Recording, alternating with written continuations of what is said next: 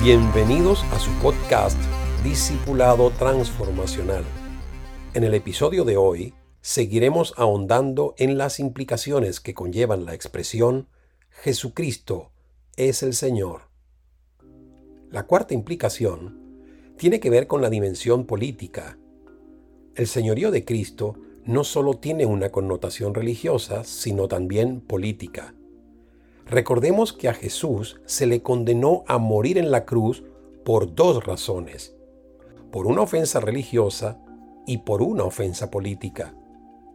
En la corte judía o Sanedrín se le encontró culpable por blasfemia porque se describió a sí mismo como hijo de Dios, en tanto que en el tribunal romano fue condenado por sedición debido a que se llamó a sí mismo rey cuando Roma no reconocía a otro rey más que el César. En ambos casos estaba en juego el señorío. Se trataba de quién era la máxima autoridad. Recordemos que los emperadores romanos del primer siglo manifestaron una creciente megalomanía la cual se expresó en su pretensión de ser reconocidos como dioses. Estos se hicieron levantar templos en honor de sí mismos y querían que sus súbditos les rindieran homenaje divino. En cierto momento, algún procurador romano elaboraba una efigie del emperador, prendía fuego frente a esa efigie y luego pedía a todo el pueblo que echara un poco de incienso en el fuego y que pronunciara dos palabras. Kyrios Caesar. César es Señor. Pero ningún cristiano hacía caso a esta directiva, pues si confesaban que Cristo es Señor, no podían decir también que César es Señor. Por esta razón, preferían ser llevados a la muerte o a la cárcel antes que negar al Señor Jesucristo.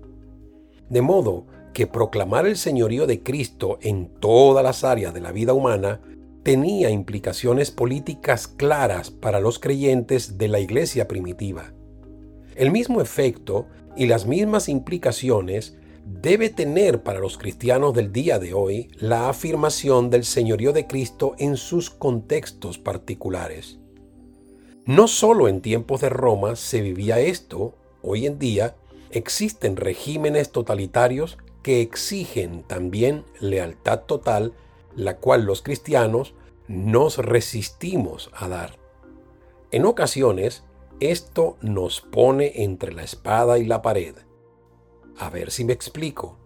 Los cristianos estamos llamados a respetar al Estado porque su autoridad se deriva de Dios pero nosotros no adoramos al Estado y rehusamos darle ese tipo de lealtad incondicional que pretende que le demos. Cuando las políticas del Estado son contrarias a la enseñanza bíblica, los creyentes somos llamados a la desobediencia civil. Por decir sí a Cristo, tenemos que decirle no al Estado, entre la espada y la pared. ¿Lo ve? De hecho, en el libro de los Hechos, capítulo 5, verso 29, se nos dice, es necesario obedecer a Dios antes que a los hombres. Y concluyo diciendo, porque Jesucristo es el Señor, el único Señor.